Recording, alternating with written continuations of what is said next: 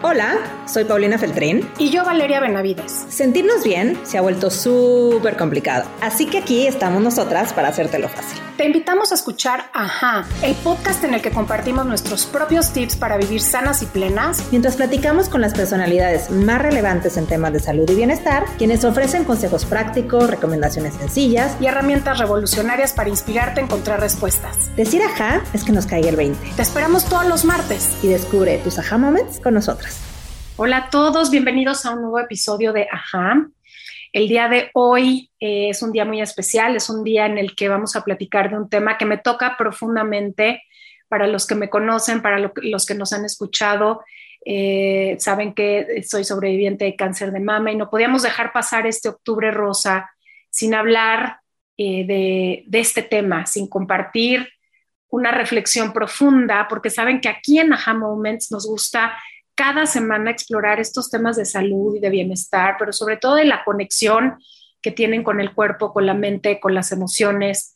Y, siempre haciéndolo de una manera muy honesta y muy sencilla, pero sobre todo también práctica, compartiendo esos tips de expertos o de testimonios como el que vamos a escuchar hoy, que nos ayuda a integrarlo a nuestra vida de una manera sencilla y sin complicaciones. El día de hoy tengo una invitada increíble, ella se llama Mónica Manión. Moni es una chef mexicana, nacida en la Ciudad de México, eh, que vive actualmente en Pensilvania, en Estados Unidos, y ella tiene un gran amor por la gastronomía, ha estudiado alrededor del mundo, ha vivido en muchos países porque su vida eh, familiar la ha llevado a vivir en Asia, en África, en Europa, en Sudamérica, y pues su pasión la ha llevado a integrar eh, pues la cocina mexicana a todas estas otras culturas y mezclarlo. Hoy la fusión culinaria es un sello que la distingue y pues es una mujer que se ha ido reinventando con la vida y que en un momento eh, se enfrentó al cáncer de mama. Y lo que hoy nos va a compartir Moni es cómo a través de algo que la apasiona, que es su profesión, logró encontrar un camino de sanación y cómo la experiencia de integrar otras culturas le permitió llegar a entender cómo podía ella tomar parte de su proceso de sanación y transformar ese tratamiento en un camino de crecimiento. Así que bueno, actualmente Moni da clases privadas, tanto virtuales como presenciales, es conferencista en eventos gastronómicos y en escuelas de arte culinario. Y bueno, pues hoy uno de sus propósitos es ayudar a las mujeres que sufren de cáncer, eh, justamente tocando un tema que también para mí es muy relevante, que es cómo nutrirse para estar mejor. Ella es voluntaria en el Cancer Society of Greater Philadelphia, en donde trabaja de cerca con pacientes, con mujeres valientes que luchan en contra de esta enfermedad y que buscan una alimentación apropiada, porque como todos sabemos, claro que somos también lo que comemos. Así que bueno, pues sin más, el día de hoy yo voy a estar con Moni y preparamos este episodio con ustedes aquí en Aha Moments. Quédense con nosotros y no se olviden de compartir eh, si algo de todo esto les resuena. Suscríbanse, no vaya a ser que se les pase este episodio que puede ser súper importante y que quieran tener guardado por ahí. Y quédense con nosotros. Traemos para ti los mejores suplementos. Son de la marca Vimergy, recomendados por Medical Medium. Yo llevo más de tres años utilizándolos con excelentes resultados. Si no, no te los recomendaría. Son orgánicos, veganos, libres de gluten, sin alcohol y tienen únicamente los mejores ingredientes, esas vitaminas, minerales y nutrientes que necesitamos para vivir en una salud óptima. Así que si te interesa, búscame, me puedes escribir directo. Estoy en Instagram como arroba mindbodypow o visita mi página www.paulinafeltrin.com. De ahí encontrarás toda la información y enviamos a todo México.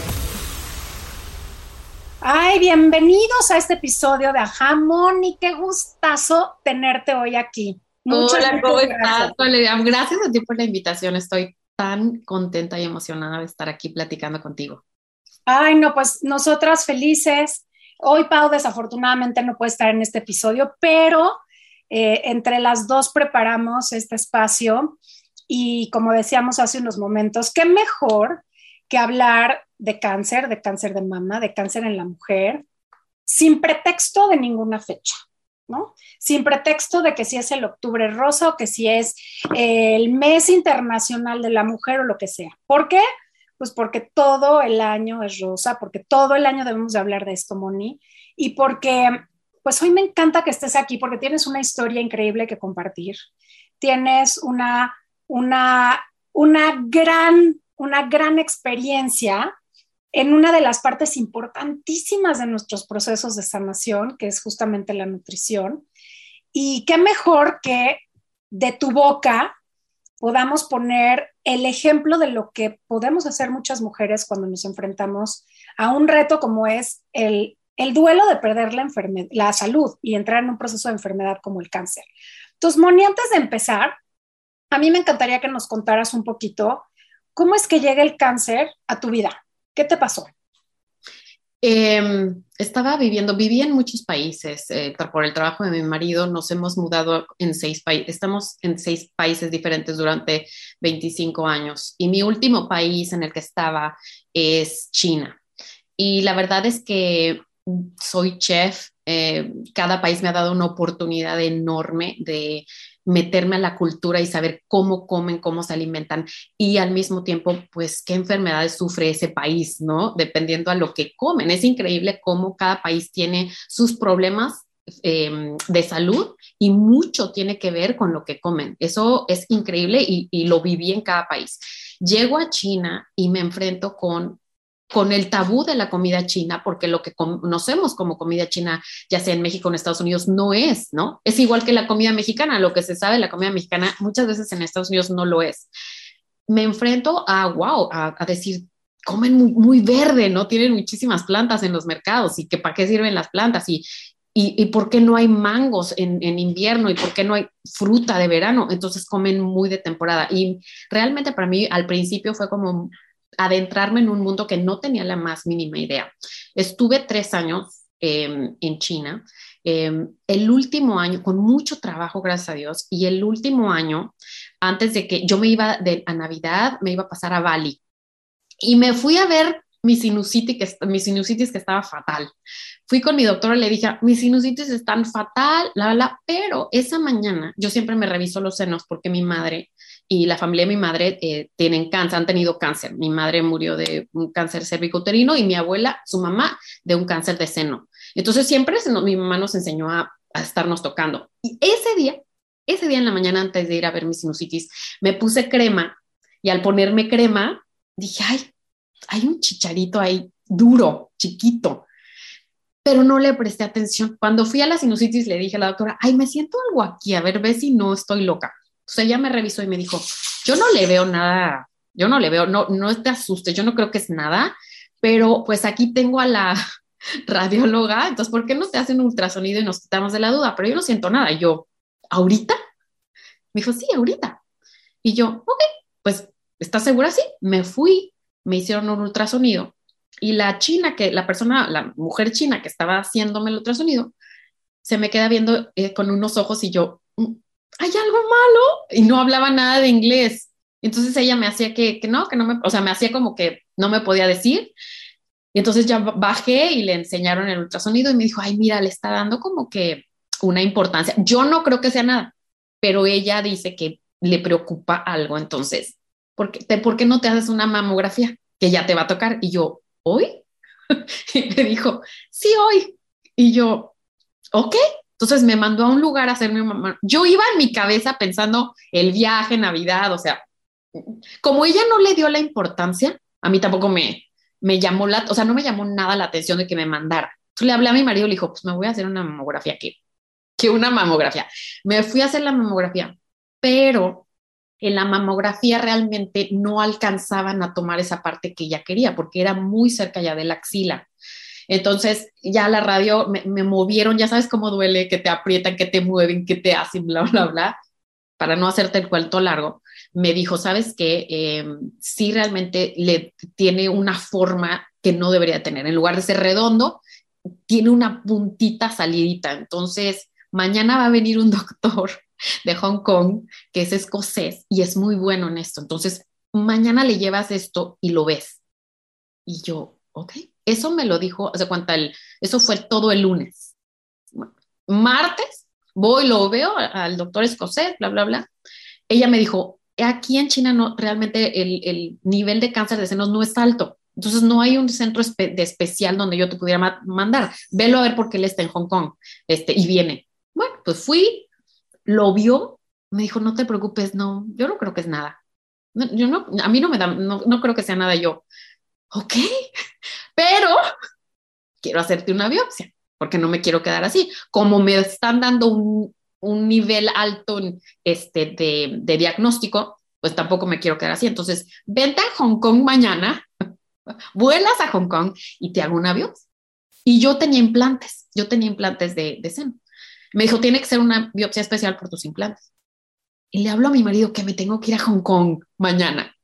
Me dijo, está grave, yo no sé, yo, él me dijo que no, pero quiere una. Llego a Hong Kong, me hacen la biopsia y me dicen, no va a estar listo esto, vete, ¿cuándo te vas? Le dije, no, pues me voy el viernes a. Y me dijo, tú vete, porque no va a estar listo el resultado ahorita. Vete, si no te hablo, feliz Navidad, Año Nuevo, bla, No creo que te voy a hablar porque yo no creo que sea malo. O sea que ni te preocupes. Bueno, pero pues claro que te vas. Yo no me fui bien, ¿verdad? Me fui como...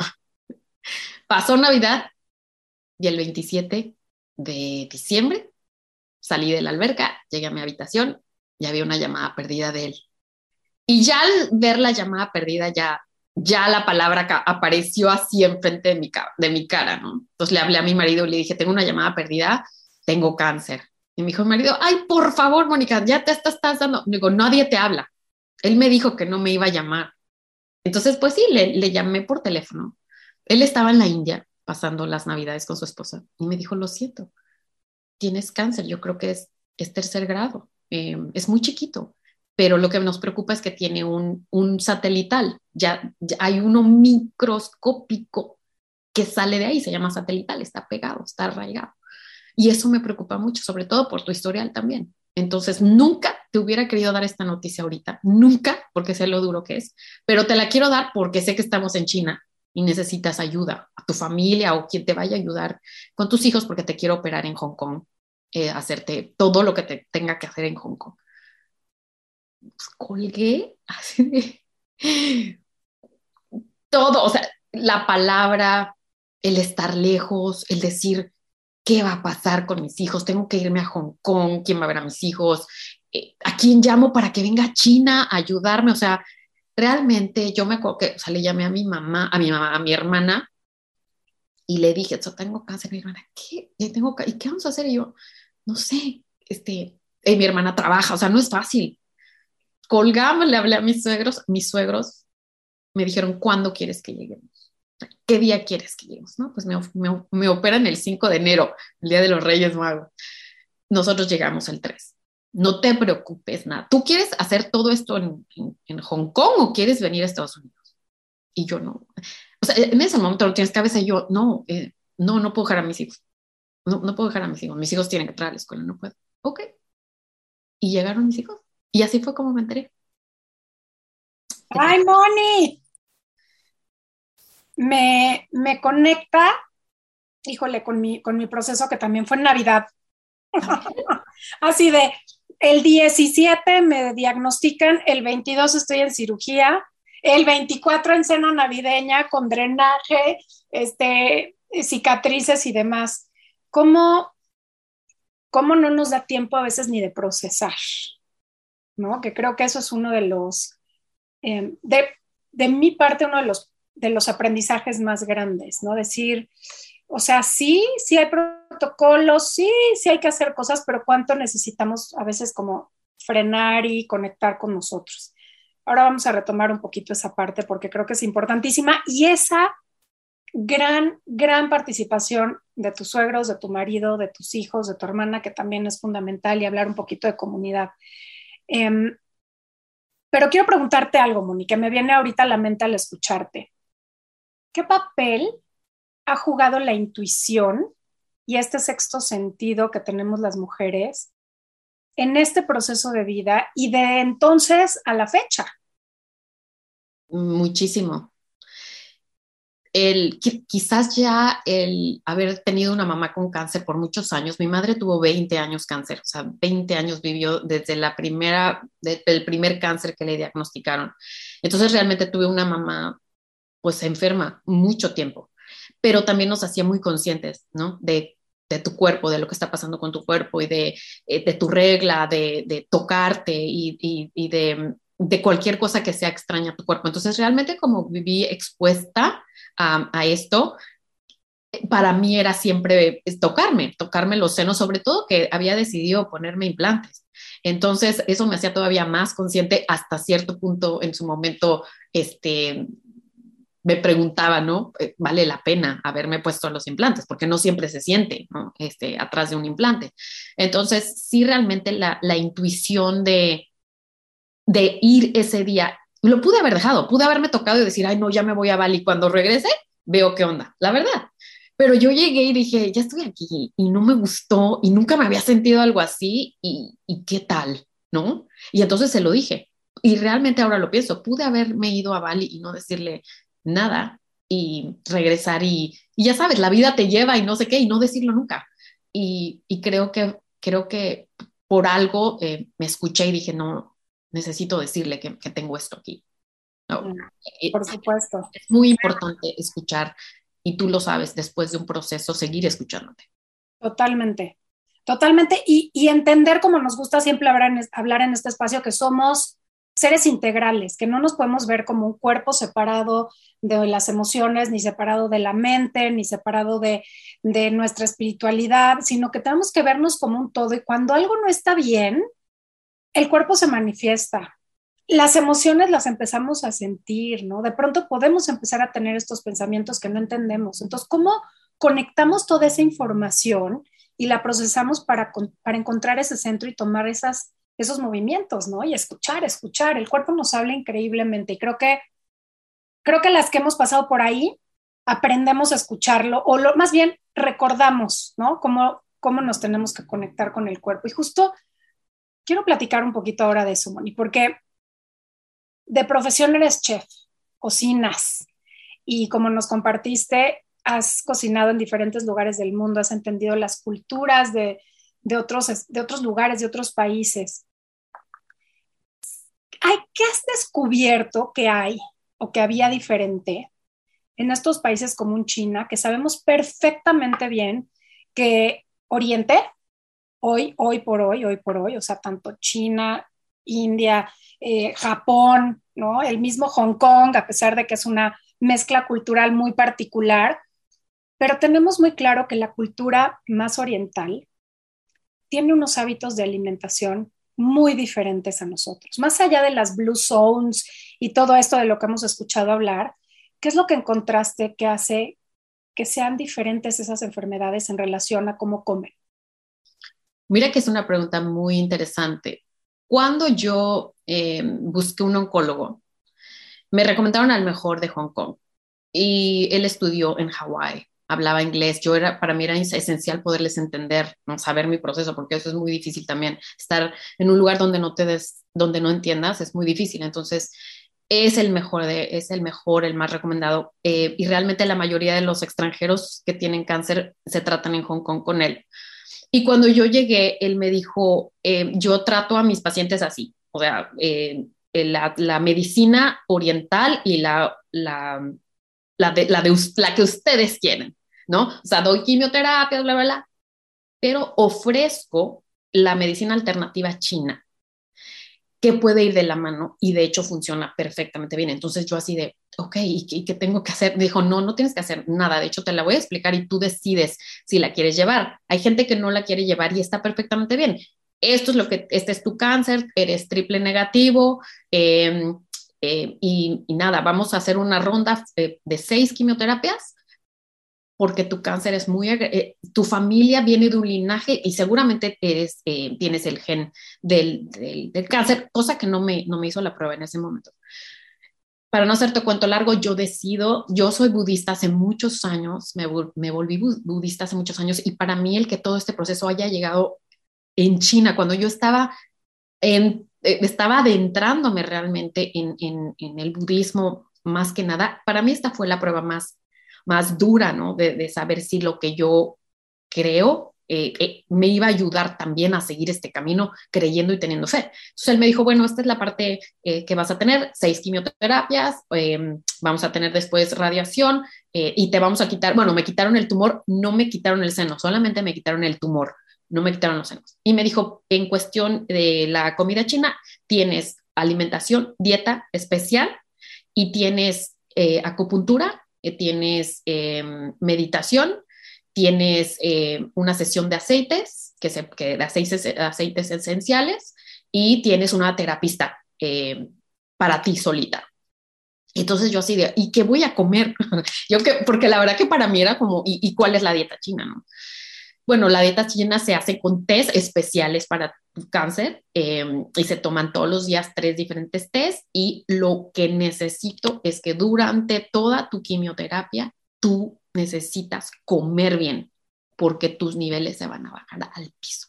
Ahorita no quiero que seas vegana ni vegetariana, ahorita eso lo podemos ver después, pero ahorita te voy, la dieta china incluye caldos de carne, de pescado, eh, con carne, necesito que tengas proteína.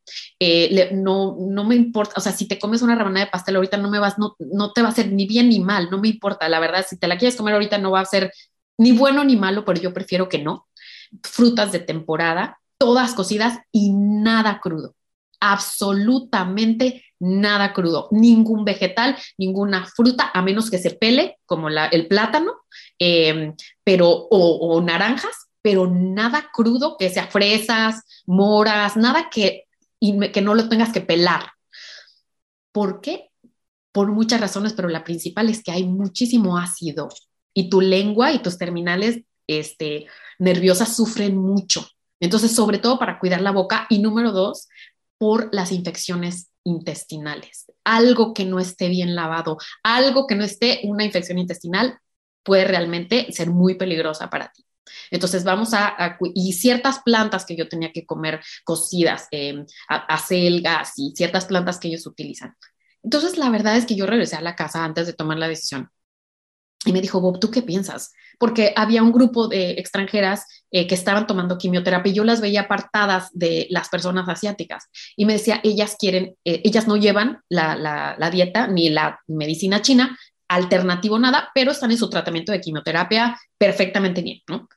Y yo, ay, le dije a Bob, mira, si yo estoy aquí es por algo. Si conectas, tú me vas a entender, conectas, me está dando aquí por algo, estoy aquí por algo, soy, soy luz y ahora quiero encontrar esa luz dentro de mí y estoy aquí para aprender y yo creo que estoy aquí por algo, Bob. Yo me voy a echar la dieta, chica, ¿no? Realmente voy a, voy a, voy a dejar que esto siga su curso en, cuestión de estar en China. Y eso decidí, yo me sentaba del otro lado y me empecé a dar cuenta que es muy importante los antioxidantes.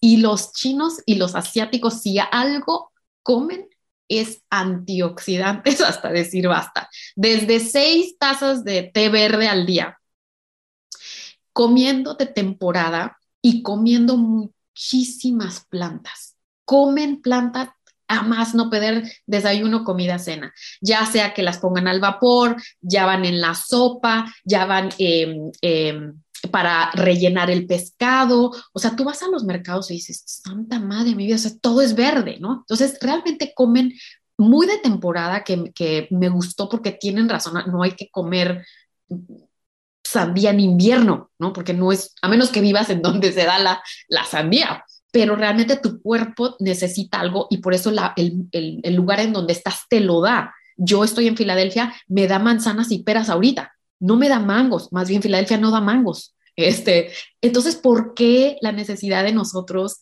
de meterle una pera, ¿no? En el verano cuando pues, no se da. Entonces empecé a realmente a atar cabos de la nivel de antioxidante que comen eh, y cómo comen. Para mí, llevar, te lo puedo decir, quizás cuando yo vine a este país después de lo que pasó y mi oncóloga americana se dio cuenta, ¿no? Ella leía y me decía, no puedo creer, no, puedo, creer que, te dieron esta quimioterapia en primera, ¿no? Nunca te lo hubiéramos dado acá. ¿Y qué comías? O sea, lo que comías. se, les, se les hizo súper exótico mi tratamiento. Yo sí creo que parte de que yo no tengo síntomas que otras mujeres tienen síntomas es por la, por la, parte, la parte alternativa de mi tratamiento. ¡Ay, qué emoción! Em, por algo estamos hablando aquí, Moni, te lo juro. Yo hice un proceso muy autodidacta. A mí nadie me dio la opción, pero yo me di la oportunidad de integrar la medicina alternativa o complementaria a mi proceso. Y justo después de la cirugía que fue de córrele, córrele, que te quito y que no sé cuánto y que la Navidad y que estaba yo en shock porque a lo mejor te abro la axila, pero a lo mejor no y resultó que sí me la abrieron y resultó, ya sabes, eh, ahí fue cuando dije, a ver, momento, quiero ver qué otras opciones hay. Y en México no es que te cure la medicina china, porque no necesariamente hay un lugar enorme que haga esto, pero sí me acerqué a otras alternativas importantes, como la medicina germánica, de la que tomé eh, enzimas para procesar, eh, de la herbolaria mexicana, que al final del día pues también son, hierbas, que me ayudaron muchísimo, muchísimo en, en, sobre todo en los síntomas de náusea en las, en las quimioterapias. Y, y, y bueno, y acupuntura, sí o sí, una de las mejores amigas de mi mamá se dedica a la acupuntura y por supuesto que fui con ella y dije, lo que me tengas que poner para que me sienta mejor. Em, y después de terminar mi tratamiento, llegué con un increíble ser que hemos entrevistado en este espacio que justamente hace medicina china tradicional, con algunas otras técnicas, y con él hice todo un proceso de detox. Pero a lo que voy con esto, Moni, es que lo que la vida nos va presentando cuando estamos abiertos y cuando pasamos por un proceso así es que hay muchas maneras de ayudarnos y de vivir estos procesos. Y, algo que me parece súper poderoso de lo que nos acabas de compartir es que no cediste tu poder nada más a un médico o a un grupo de médicos, sino que dijiste, estoy aquí por algo y le voy a entrar con todo y además lo voy a lo, lo quiero entender para que sea un aprendizaje de mi vida y qué increíble que haya sido a través de algo que además es tu pasión, que es la comida. ¿No? Eso, eso me parece un regalo increíble. Y hablando de regalos, me gustaría entender justamente hoy, ¿no? A toro pasado, viendo para atrás, ¿qué es eso que te dejó el cáncer que hoy, que hoy hace que vivas de una manera distinta tu pasión y tu trabajo? Fíjate que una de las cosas por las que empecé a, a, buscar alternativas de fe fue la muerte de mi mamá. No me ayudaba, yo fui criada católica, pero a mí, misma no me ayudaba, eh, no, no encontraba, estaba enojada, tenía como muchas, muchas cosas.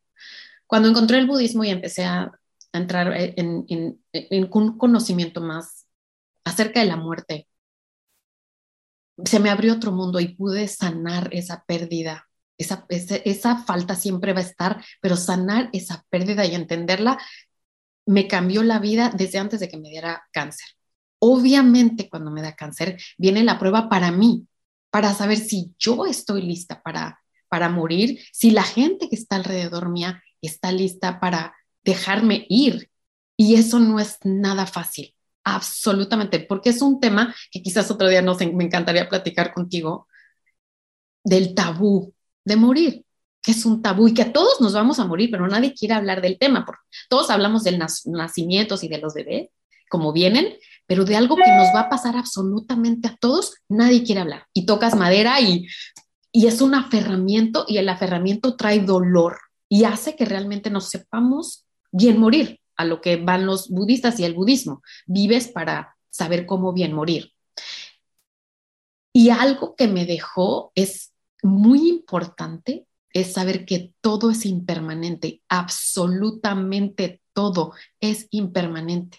Yo, mis hijos, la vida, la comida, lo que tengo hoy, lo agradezco, pero no me aferro y cuando llegue el momento, de dejar ir, lo voy a dejar ir. Pero mientras tanto, solo hoy, a partir de que terminé mi tratamiento y gracias a realmente al, terapista que tuve, budista, que realmente me inundó mucho en ese no estar agarrada de, de, lo, de lo que realmente no es mío, me hizo también aprender que solo hoy, hoy qué puedo hacer, hoy qué puedo hacer por alguien, hoy qué puedo hacer por mí, hoy es hoy, yo no sé qué va a pasar mañana. Hoy quizás tengo una preocupación, pero yo no sé si mañana va a estar o no. Entonces, creo que lo que más entendí es, si yo no estoy bien, mi alrededor no está bien. Si yo puedo darle a mis hijos, que es lo que más amo en la vida, y a mi marido, una alimentación sana, consciente, hago mucho reiki con la, con la comida también. Si puedo transmitir este amor y esta energía que tengo en los alimentos a mi familia y transmitir cómo lo hago a otras cuando doy mis clases, esa es mi misión. Está cumplida mi misión. Entonces, para mí lo más importante es, solo por hoy, me reinventé así, eh, libre de, no libre, todavía no, ojalá, tratando de ser libre todos los días de, un, de algo que no puedo, que no me pertenece, sino disfrutarlo. Y solamente así. Está divino, está divino. Y es, es ese regalo que, que nos da la enfermedad de, o, muchos retos en la vida. O sea, de pronto también pienso en, en la gente que, que, que, pierde a gente o en la gente que, que pierde la salud con otro tipo, la gente que está en un tema de adicciones, ¿no? ¿Cómo es tan común decir día por día? Y qué, qué, increíble regalo que acostumbrados a ir acelerados a toda velocidad, eh, atrás de lo que queremos que está allá enfrente, que no sabemos si lo vamos a lograr, extrañando lo que teníamos porque, ¿no? Y entonces te la pasas del pasado al futuro y te das cuenta que lo único importante, y creo que todos en esta pandemia que está terminando, este, lo aprendimos, ¿no? Es como, solo tengo el hoy. Entonces no lleguemos a estos lugares de enfermedad para darnos cuenta qué importante es vivir en el presente. Y creo que también el regalo de poder haber estado en este proceso en un país asiático fue así como increíble, porque por algo son esta cultura milenaria que tiene esta capacidad de ver de una manera muy diferente, como dices, no solo a la muerte, pero también al cuerpo, pero también a los alimentos, ¿no? Y sabes que muy importante, para mí, ahora trabajo en, el centro, un centro muy importante de cáncer, doy clases de cocina para las mujeres con cáncer eh, aquí en Filadelfia. Y una de las cosas que siempre, de las cuales hablo con ellas es, es, es increíble que en el primer mundo en donde vivimos, el cáncer todavía se ha tratado nada más con medicina y no haya la parte tan importante que es la salud mental durante ese tratamiento. Me siempre les digo, búsquenla. No importa que ahora que, su oncóloga no se las ofrezca. Busquen su, un apoyo emocional. La, acupuntura, por supuesto. O sea, yo les hablo de, de lo que yo viví y de lo que creo que hasta el día de hoy, si no lo hubiera tenido, no sé, o sea, si hubiera tenido, mi, si hubiera pasado el cáncer aquí, no sé cómo estaría ahora, no me lo imagino, porque no me imagino no haber pasado esa parte que cuido tanto mi, mi, mi alma, mi mente, porque además, y tú lo debes de saber bien, ver a la gente alrededor de ti sufrir por verte es tan doloroso. Es muy doloroso ver a tus hijos que con su carita te están viendo y, tú te sientes súper mal y te están viendo con miedo de mi mamá. Los míos ya no eran tan chiquitos, eran eran teenager, ¿no? Mi hija era, mi hija se volvió mi mamá realmente. Entonces, ver los ojos de tu marido, ver los ojos de tus hijos, de tu familia que te están viendo con ese dolor y tú tienes un dolor que te está matando, todo eso mentalmente es muy duro, es muy duro. Hablando de, todo lo médico, casi nunca se habla de lo mental y es, es tan importante que cuiden su salud mental mientras estén durante y después, porque para reinventarte a veces no lo puedes hacer sola, a veces realmente necesitas un poquito de cariñito y un poquito de ayuda de algo externo que te ayude a salir. Eh, cuando yo llegué a Estados Unidos, que, estaban sorprendidos de mí, de todo mi tratamiento. Eh, salí positiva en el gen, soy positiva en el BRCA2. Y, y nada, me dijeron que era mejor quitarme los senos que eh, hacerme radiación. Entonces ya no me hicieron radiación y tuve doble mastectomía y como fui positiva, pues ovarios, trompas eh, y empecé otro proceso eh, diferente. Pero en ese proceso me hubiera encantado tener aquí el mismo apoyo mental que tuve allá.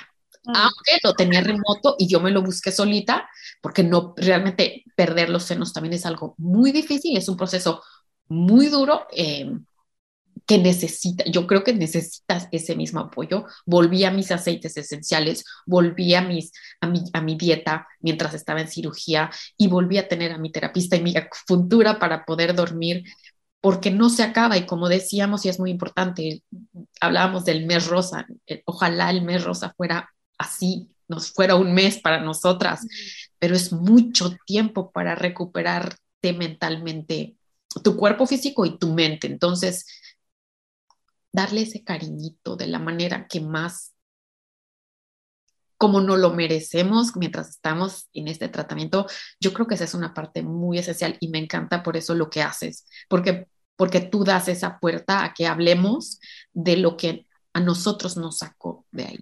Mm.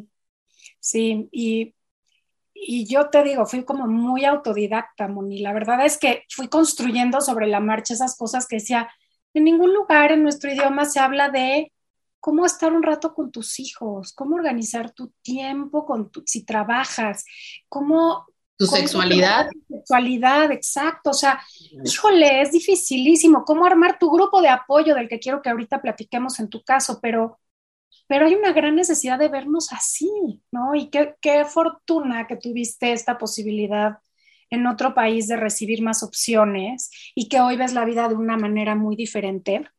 Y ahorita que hablabas, me voy a regresar a esa parte de alimentación, porque no solo alimentamos el cuerpo físico cuando comemos bien.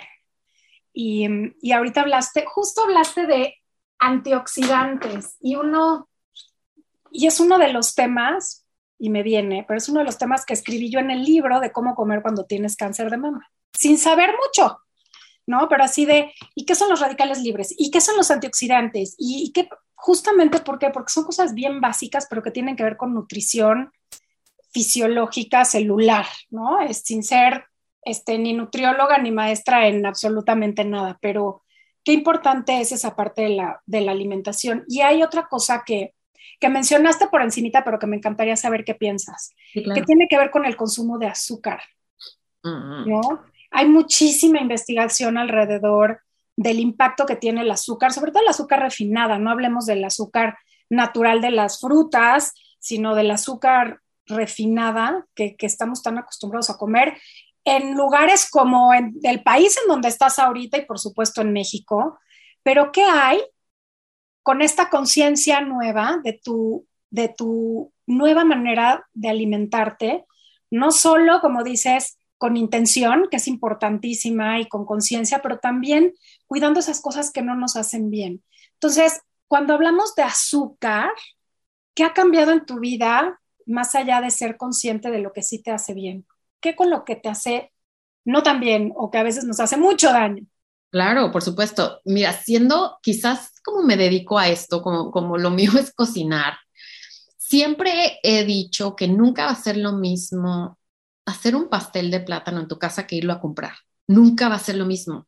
Tú puedes decidir qué ingredientes le vas a poner y cómo lo vas a endulzar. Eso es muy importante. Es verdad, a veces vamos a algún restaurante y se te antoja un croissant y te lo comes y no pasa nada, ¿no? Pero el día a día en tu casa, y hay una de las clases que doy que me encanta, que digo, enséñame tu alacena, enséñame tu closet y vamos a hablar de qué, de que te quejas y de cuál es tu problema.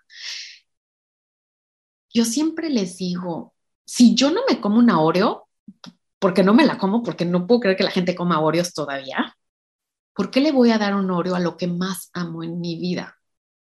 ¿Por qué si yo sé que hay algo que no es que un cupcake que lo compré y que tiene grasa saturada y muchísima azúcar y todo, ¿por qué yo lo veo y digo, ay, no, yo lo voy a comer?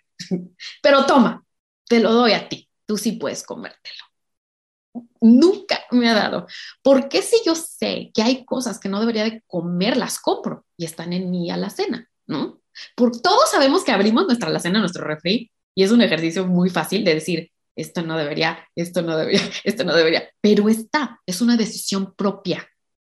Cuando yo preparo mis pasteles, cuando yo preparo mis cosas, que es, es normal, nos encantan los postres y demás, yo controlo cuánta azúcar, qué azúcar, si le voy a poner endulcorante, si voy a usar fruta, si no, yo controlo también la porción, ¿no? De lo que te puedes comer o no te puedes comer.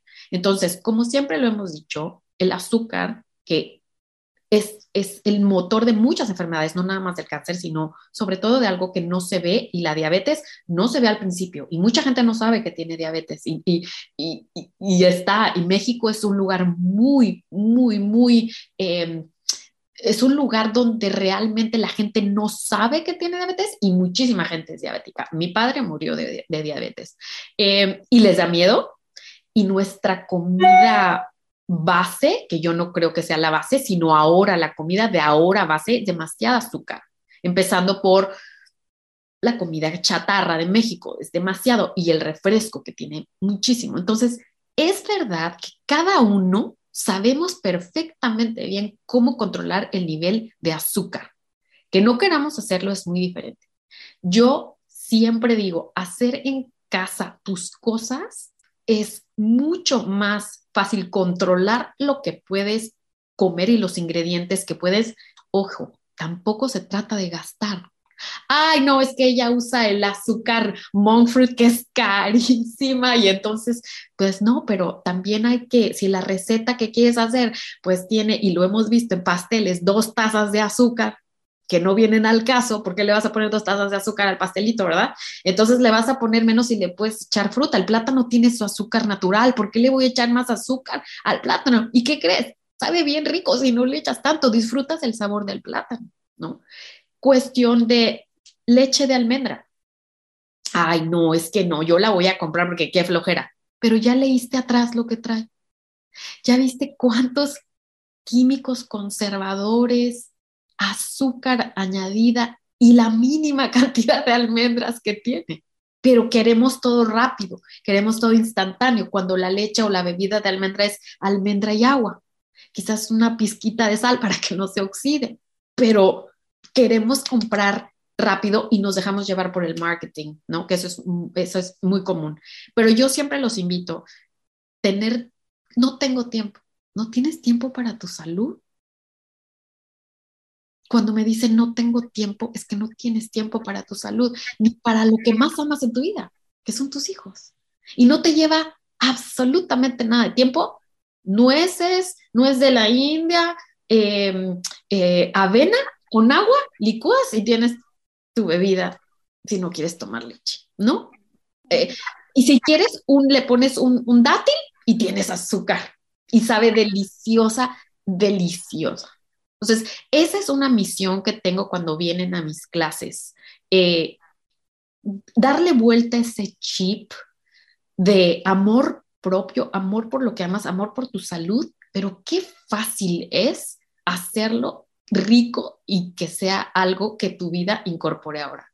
Em, es, está en, en, nuestras manos. Está en nuestras manos. Me encanta, me encanta y justo iba a ser una de mis preguntas, Moni, porque tenemos esta creencia que comer bien es difícil. No nada más es caro, es difícil. Y luego tenemos también esta creencia que si no hay tiempo y entonces todo el día estoy en la calle, pues no tengo momento para preparar nada. Pero con este tipo de preguntas que nos haces, es muy sencillo decir, a ver, de que se puede, se puede. Es simplemente eh, tener las ganas de hacerlo, tomar la decisión de hacerlo, ¿no? Y, qué importante es simplemente escucharlo, decir, no, no tienes que ser gran cocinero, simplemente tienes que tener conciencia de escoger, ¿qué escojo? Un bite, un snack súper procesado o unos palitos de zanahoria con hummus. Lo que sea, y que los venden cortados, ya no tienes que... Ya listo, y hasta los botecitos de humo si no quieres. Y, y, justo quiero, me encantaría que nos compartieras, Moni, como a modo de tip, muy sencillo, ¿cuáles serían esos snacks saludables a los que todos podemos acceder, que son saludables, ¿por qué? Porque son nutritivos, porque nos ayudan justo con esos picos de azúcar, pero nos nutren, pero nos dan energía, nos quitan el hambre y no hacen que se nos vaya eh, esos niveles de azúcar y que después nos den los bajones y sueños y demás. Danos algunos tips de, los, de tus favoritos. Hay un tip que siempre lo digo y ahora en mis redes sociales ha despegado el interés por un deshidratador. Si vas a invertir en algo que no son nada caros, invierte en un deshidratador. Una de las cosas que me encanta hacer, y pues a mis hijos les encantan los dulces mexicanos, es rayar finamente las fresas, las pongo en el deshidratador, les pongo un poquito de tajín y las deshidrato. Y son crujientes, picantes, pero un poquito dulce de la misma fruta, deliciosa. Pongo manzanas en esta época, manzanas con canela y las deshidrato. Y lo mismo, chips de manzana con canela. De delicia! La piña deshidratada, lo mismo. Cualquier fruta que sea chip, que se haga crujiente, aquí son una fascinación. Y les podemos agregar N mil cosas arriba que nos va a, dar o lo salado o lo dulce que estás buscando, sobre todo cuando se trata. Acabo de deshidratar para una receta una piña delgadita y le puse un poquito de tajín alrededor y la piña deshidratada está espectacular. O sea que para mí realmente un, un deshidratador haces no una cosa, acabo de poner un, un video de cómo hacer tu propio condimento en lugar de usar los cubitos de la marca que ya sabemos que no es bueno, cómo hacer tu propio condimento y pegó muchísimo. El video tiene más de un millón de vistas, casi dos millones de vistas, porque la gente quiere saber cómo cambiar, cómo, cómo hacer el switch de no usar esa marca, pero quiero, hacer, quiero que sepa rica mi comida. Claro. Claro, cómo sustituir, ¿no? Y hacer la base de muchos de los ingredientes. Deshidratas todo y si quieres pollo, pues lo deshidratas y lo mueles con todo y la sal es un conservador, le echas sal y listo. El video está también súper, súper fácil de hacer. Un deshidratador para mí es mi primer consejo. Y dos, tómate un día. Un día para hacer snacks diferentes y sabemos que nos gusta y a veces por los tiempos de nuestros hijos y de nuestra vida rápida, pues no tenemos tiempo de estar preparando. Entonces, siempre yo tengo dos ensaladas, ya sea con quinoa o con arroz integral, siempre tengo algún grano ya listo para que se pueda, eh, le puedan echar las cosas y listo, te queda una ensalada. Entonces yo creo que tener cosas eh, ya preparadas siempre funciona, pero como tú dices, el antojito del ají en México que tienen tantas verduras. Y, y el no sé qué, claro. y cama con que te la, la peles y la piques y ya esté lista, porque lo que queremos es abrir y comer, ¿no? Porque si abres y la ves ahí, ay, hay que pelarla y picarla, agarras unas papitas. Entonces yo lo que digo, mis hijos salen y se van y pueden ir a McDonald's y comer, pueden comerse un cupcakes, van a Starbucks, o sea, pero en mi casa no. Mis hijos pueden irse a comer un hot dog, pero en mi casa nunca, nunca han comido salchicha en mi casa porque no creo en las salchichas. Pero sí van, pero sí pueden ir y comerse el hot dog, pero en mi casa no. Entonces aquí no hay prohibición de nada, pero lo que yo tengo en mi alacena y en mi refrigerador es algo que yo puedo controlar. Entonces, si sé que andan del rápido y entran y salen, mamá, pues ya me agarré, ¿sabes? Las fresas picadas o ya me agarré la jícama, el pepino.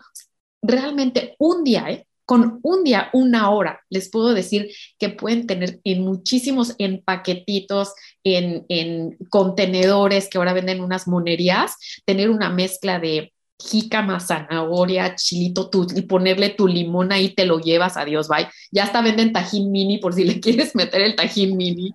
Eh, realmente, ya también, eh, si tú vas a un supermercado, y vamos a ser honestos, ya hay muchas cosas que te facilitan la vida que están sanas, que son sanas. Entonces, la jícama ya te la venden partidita y limpia y pelada orgánica, ¿no? Porque ahora hay muchas cosas orgánicas, que ojo con orgánico, porque no porque diga orgánico. Es mejor. Es mejor, siempre hay que leer la letra chiquita, pero creo que sí. El deshidratador para mí es una de las, de las mejores eh, opciones que puedes para hacer eh, tus snacks crujientes si te gustan. Em, y, y para, para lo dulce, una combinación, una colación de nueces es para mí lo más delicioso. Entonces, siempre tengo una buena eh, colación en donde si se me antoja algo, voy y agarro un bonche y le podemos poner dulce y salado, que yo soy fan de lo dulce y salado. Entonces ya tengo este arándanos y ya tengo nueces y ya tengo pistaches para lo salado. O sea que realmente la vida misma nos está dando los snacks que, que queremos y que son deliciosos. Increíble. Buenísimas recomendaciones. No había pensado en el deshidratador pero me hace todo el sentido, me hace todo el sentido incorporarlo al, a los, a los este, equipos que necesitamos tener en la cocina, Moni, me encanta. Y que vale la pena y que si no tienen, claro que se puede hacer en el horno, pero se lleva un, proceso mucho más largo y el deshidratador lo dejas toda la noche y hace, hace su trabajo solito y no te preocupas del horno, que siempre que hablamos del horno me preocupa porque se lleva muchas horas y tanto el gasto de luz como eh, el gas tanto tiempo prendido me, me, me, a mí me pondría nerviosa. Entonces, un deshidratador que están bien baratos ahorita en Amazon o en donde los quiera comprar, ya les eché el gol en Amazon. De verdad que están muy económicos y van a utilizarlo muchísimo. Buenísimo, buenísimo tip. Y hablaste de algo importantísimo. Ni todo ni nada, sobre todo con tus hijos. En esta casa estas son las reglas. Aquí es la manera en la que hacemos conciencia de cómo comemos y estas son esos hábitos, ¿no? Que aquí se tienen que aprender y aquí se disfrutan además. Pero si afuera se quieren comer un hot dog en el cine o lo que sea, da igual. Qué importante es no irnos a esos extremos, porque también creo que el reto, cuando pasamos por un proceso así en el que cuidamos de una manera muy estricta nuestra alimentación, tenemos muchos retos cuando hablamos de la vida social, porque salir y más en nuestras culturas, tiene que ver con comer, tiene que ver con tomar, tiene que ver con excesos, ¿no? Y es muy difícil, y yo sí tengo presente, y seguro te pasó, Moni, que de pronto es, pues yo me, o sea, cumpleaños de no sé quién, sí voy a ir, pero yo me voy a llevar mi comida, ¿no? Y es, es todo un reto porque sí, saben que, digo, si es gente cercana, pues que no te sientes bien y que vas a comer otra cosa, pero es, es una tarea adicional cuando estás enferma y yo a veces prefería no ir, honestly, ¿no? Así como de esas que a mi, a mi marido le decía, vete tú, yo me quedo, porque si es una gran fiesta, pues no tiene sentido, aparte no tengo energía, bla, bla, pero había otras en las que me preparaba y qué reto tan grande es de pronto eh, la vida social, que está llena de estos excesos y de, y de, sí, de todas estas, es como que hacemos todo lo, todo, todas las indulgences que existen, nos las tenemos que comer en las fiestas, ¿no? Em, ¿Qué les dirías a las mamás que se enfrentan a este reto constantemente? Porque está muy bien en casa, pero estoy segura que tus hijos llevan un ratote de aprendizaje y de crecimiento.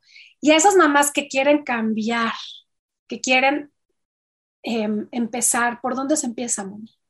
Se empieza por ser, por la honestidad, por hablar con ellos de del por qué no está en tu casa ese producto, por qué no lo consumes o por qué tienes esa opinión de lo que, de, de lo que realmente estás hablando con ellos. Mis hijos nunca fue de, no, la salchicha no la van a comer, porque no, no, es, esto tiene esto se hace así, esto pasa el producto y no es bueno cuando eran chicos y no es bueno para tu cuerpo y yo no quiero que tú te enfermes y no te no gustaría que tú te comieras eso. ¿Ah? Se acabó. Tan, esa la, tan fue hablado, tan fue hablado que mis hijos no comen hot dogs afuera, o sea, ni afuera. O sea, Sofía, te lo juro, Sofía me dijo, qué horror, o sea, yo no puedo comerme eso, o sea, no. Aquí está el refresco esta es una Coca-Cola, o no digo la marca, perdón, ya la dije, pero, o sea, esto es un refresco de soda, tiene tanto, tal, tal, tal, hace esto, causa esto, bla, bla, bla, ¿no? Nunca se las di de bebés, o sea, vamos a ser honestas, podemos controlar hasta cierta edad lo que, nos, lo que nosotros queremos dar. Ahora que veo las mamás que de repente ponen, ay, Santa Madre, yo digo, yo jamás lo hice, pero eso fui yo. Yo nunca hubo refresco, nunca hubo la opción de un refresco para mis hijos. Mis, mis, de hecho, mis hermanos me decían, tus hijos toman mil agua, simple. Y mis hijos eran agüita, agüita, morían por agua simple. Ahorita los dos, y mira que uno tiene 20 y 24, no toman refresco, no toman. Eh, y no lo dudo que, o quizás salen y quizás echan una limonada. Creo que toman hasta limonada, no toman refresco los dos. O sea, nunca les gustó, pero también en mi casa nunca hubo. Entonces, sí salían a fiestas y pues supongo que les daban el juguito o tomaban lo que les daban, pero realmente siempre fue explicado. Esto tiene esto por esto, esto. A mí no me gustaría dártelo porque te amo con todo mi corazón. Eh, no es malo comérselo, si te lo quieres comer afuera está bien, pero en mi casa no, mi amor, porque está, porque tiene esto y no te quiero eh, hacer daño a tu salud. Entonces, con el amor y con la honestidad, todo absolutamente todo funciona. Siendo y explicándoles, a veces pensamos que porque son niños, no, no les tienes que explicar. Y yo al contrario, yo creo que una explicación eh, con su propio vocabulario la, la entienden más de lo que tú te podrías imaginar.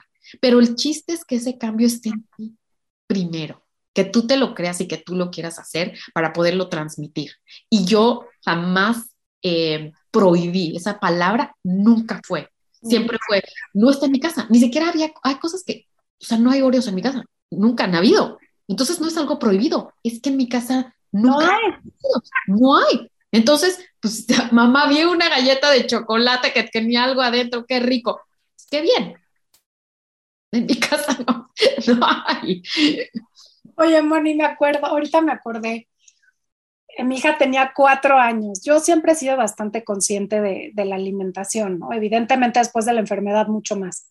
Pero me acuerdo muy bien eh, su primer kindercito, que hacen fiestita, y llega conmigo, paso a recogerla después del, del, del no, hora de salida, y llega conmigo, abre la mochilita, así, micro mochilita, y saca un tetrapaxito de leche Hershey's.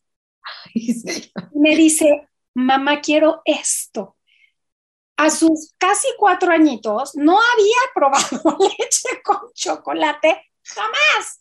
Entonces fue tan impactante para ella que llegó con el botecito, lo guardó y dijo, es que yo le tengo que pedir a mi mamá esta delicia. Por eso, sí, por eso, yo, quizás mis hijos hicieron lo mismo, ¿eh? Pero ahora ponte a pensar, ponte a pensar que hay personas que compran para que, que ese es el lunch de sus hijos. Ese fue el lunch con el pastelito. Yo decía, por, o sea, en la vida aquí no hay quick, no, hay nada de esas cosas, no existe, ¿no? Entonces, pero me acuerdo muy bien de, de, de, ese evento, ¿no? le dije, uy, no, mi amor, eso es solo en las fiestas de los que te inviten, porque aquí no hay. Y fíjate, qué importante es. Es muy importante. Y no era el hecho de una leche con chocolate era es que esta no es ni leche ni es chocolate. Nada, exacto, exacto. Esto no ni tiene, tiene una cantidad de azúcar espantosa, no es ni leche. Totalmente, totalmente. Exactamente. Ahora que vienen estas fiestas donde hacemos el chocolate para el pan de muerte. El chocolate. El chocolate más el pan de muerto. Entonces el chocolate, ¿no? Que tiene chocolate de una marca que las dos marcas tienen mucha azúcar, más el pan de muerto que tiene otra. Y amo el pan de muerto ya lo voy a preparar. De hecho, creo que me toca prepararlo hoy. Em, no hay nada, y les puedo dar un tip, no hay nada mejor que un chocolate con cacao y poco piloncillo. No hay nada mejor. Un poquito de canela. y, y, canela, por supuesto. No hay, y, y, yo a veces hasta lo hago con mi leche de almendra maravillosa, queda delicioso, pero si quieren leche de vaca está perfecto. De verdad, el sabor es quizás como debió ser hace mucho, mm. porque así lo hacían. Mm. Entonces, a veces hay que regresarnos un poquito a cómo hacían nuestras abuelas las cosas y los postres. Porque hasta los postres, si te vas muy atrás y, la, y veo recetas que me mandan así de la tatarabuelita, y digo, pero es que ahora le echan, ay Dios mío. Entonces nosotros hemos ido consumiendo más y más azúcar, que es una industria y que quieren que la consumamos. Obviamente por eso se le pone azúcar a las cosas, para que nos sepa rico, ¿no? Eh, hasta para salir, como tú dices, hasta para socializar, nosotros tenemos el poder de qué comer y qué no comer, sin tenerle que decir a nadie que es piqui. Realmente, si cuando salimos a un restaurante, tú puedes decidir, Tú puedes decidir qué comer en un restaurante, tú puedes decidir qué, eh, este, qué cóctel te vas a tomar o si prefieres vino o si no quieres nada. Es en nosotros sin tener que pertenecer a nada. Tú perteneces a ti. Mm, lo demás gira. Pero si se ponen a pensar, eh, el qué dirán o lo que sea, es, tu salud y podemos comer tan rico. Y México es uno de los países que tiene una comida tan grande y tan variada y tan vegetariana que no se dan cuenta, ¿eh? Porque tienen muchísimos platillos vegetarianos que la gente no se da cuenta y que cuando realmente te das cuenta que un buen plato de frijoles negros con salsa verde es lo más delicioso que se puede. Nutritivo, ¿no? Nutritivo, los nopales, los champiñones, es que tenemos tanto, tanto y delicioso, pero solamente nos hace falta ajustar nuestra, nuestras prioridades y decir qué quiero, qué quiero para mí y qué quiero para mi familia. por supuesto que sí. Moni, hemos hablado mucho de dieta y hace ratito hablaste un poco de lo importante que fue tu trabajo y tu conexión con tu mente. ¿Hiciste dieta emocional también? hice dieta emocional y ¿sabes qué me pasó? No sé si a alguien le ha pasado, nunca he preguntado si a alguien le ha pasado, pero durante mis quimioterapias era como si me hubieran cosido la boca. No quería hablar, nada, no me salían las palabras, digo, además de que estaba drenada, pero yo no quería hablar nada. Me desconecté de las redes, de mi teléfono, no veía Obviamente era doloroso ver que la gente hacía su vida día a día y todo eso pasaba y la mía se había parado, pero también necesitaba una limpieza mental para enfocarme en mí. Escribí mucho, escribí muchas recetas, eh, no podía cocinar porque realmente fueron muy fuertes y, las pocas semanas que, las pocas semanas que me sentía, la semana que me sentía bien, era como para disfrutar a mis hijos y realmente casi no cocinaba, pero escribía lo que quería hacer. Eh, me metí mucho a los libros de cocina y creo que dentro de todo la dieta que hice fue mis prioridades, mi tiempo para mí, que no lo cambio por nada, que si yo no me doy ese tiempo solamente para mí, para escucharme, no, ya no funcionó. Fue como, tenía tanto trabajo en China, me, me fue muy bien los dos primeros años. Era mucho, era de hecho, ¿sabes qué? Tenía tanto trabajo que ¿qué crees que comían mis hijos? Lo que fuera. Mm. La parte más importante de mi vida la descuidé totalmente. Mm porque yo tenía tanto trabajo, como tú dices, tenía tanto y aquí no había nada. Y lo primordial que necesitaba de mí, lo dejé por el trabajo. Entonces, cuando llega este slap in the face de, pues no puedes trabajar, me di cuenta, wow, o sea, todo lo que pasó en esos dos años y, y mis hijos pues estaban comiendo pizza porque yo no estaba, yo tenía que trabajar y fue como, ok, ¿qué quiero hacer mientras trato de sobrevivir esto, mientras trato de pasar esto, que no sé si lo voy a pasar o no, pero fue quizás la dieta más maravillosa de saber cuáles son mis prioridades. Y mis prioridades y mi prioridad soy yo. Mm. Soy yo. Si yo no estoy bien, no, no entiendo cómo, cómo nada puede estar bien. Hay mucha gente que dice los budistas son muy egoístas porque solo ven por ellos. Pero si tú no ves por ti, no puedes ver por nadie más. Mm. Y esa fue mi dieta, creo que fue dejar de, querer pertenecer y, y pertenecerme mejor. Mm.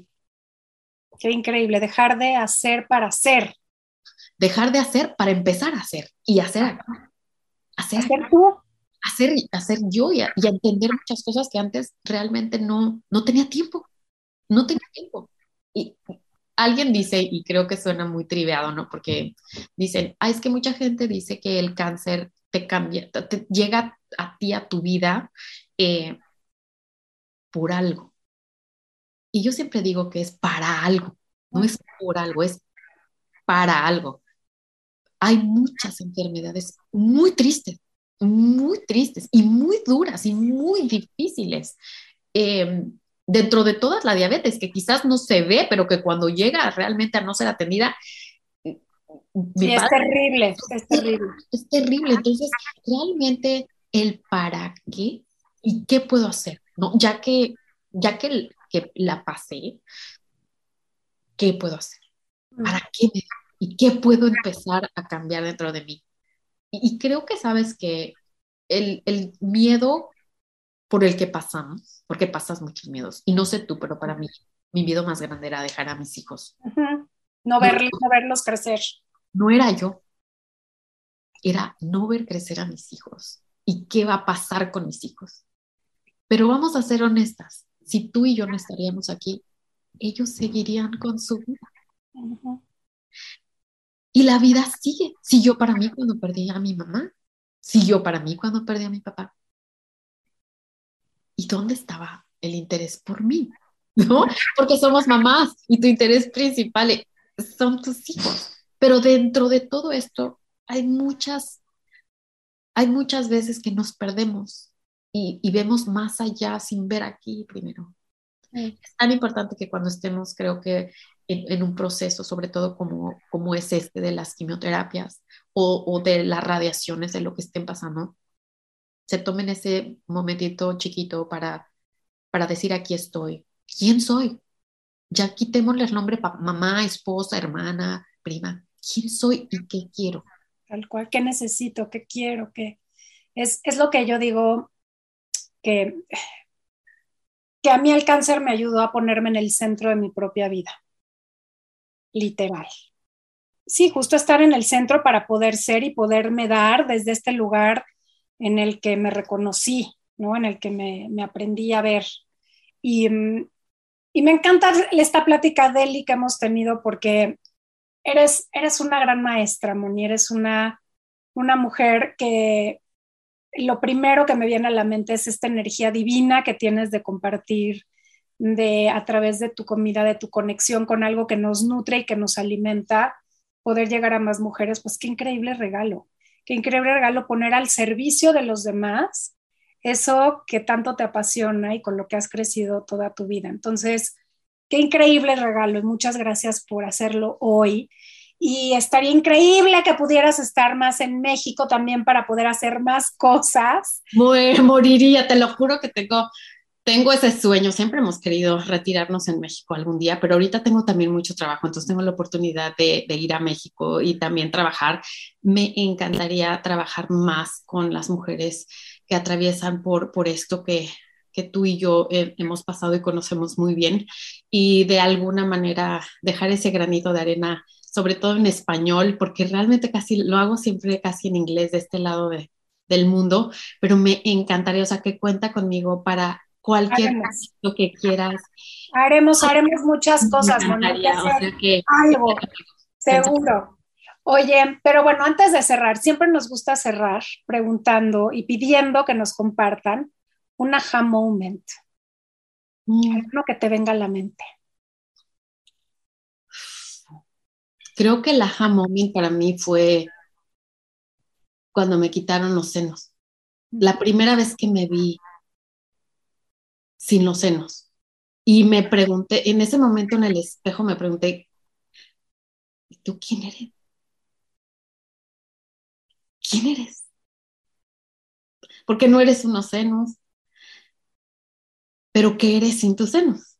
Para mí fue muy muy duro verme, eh, como yo dije en ese entonces, porque me dio una infección y me dio, tuve cinco reconstrucciones, pero me dio una infección muy fuerte. Agarré una bacteria en el hospital y me tuvieron que quitármelos. Y quedé nada Y la verdad que cuando me vi en el espejo completa, cuando me abrí la bata y me vi completa, todavía no tenía pelo ni nada, o sea, no, tenía pelo, no tenía pestañas, no tenía cejas, y de repente ves a esa persona que perdió mil pesos que ya no la reconoces, que no eres la que siempre veías. Y ahora me acuerdo y me fue una impresión muy grande a mí. ¿Tú quién eres? Y de la nada, me acuerdo que entre lágrimas dije, ahí estás tú, acabas de encontrar a la que real mente eres. Ahí estás, esa estás tú. Te costó llegar hasta aquí para saber quién eres. Mm. Ay, gracias, Moni. Gracias a ti por acordarme, porque hace mucho que no hablaba de esto para nada. Y Y qué increíble que llegué hasta ese momento a encontrarme de esa manera. Y qué increíble que lo agradezcas, Moni. Muchas gracias por, por tu testimonio, por tu compartirte, por abrir tu corazón y por ayudarnos a ver eso que a veces creemos que solo es para nosotros, pero que en realidad es para, para todo el mundo, para todas esas mujeres, para todas esas mamás, eh, para todas esas personas que se sienten atrapadas en una situación retadora en su salud y que siempre hay maneras de hacerlo más llevadero. Así es. Gracias por permitir compartirlo y, de verdad fue una plática súper linda. Eh, me encantó platicar contigo y, y, saber que estamos en una línea en donde queremos, queremos exponer nuestro tema para poder ayudar. Gracias. Gracias, Moni.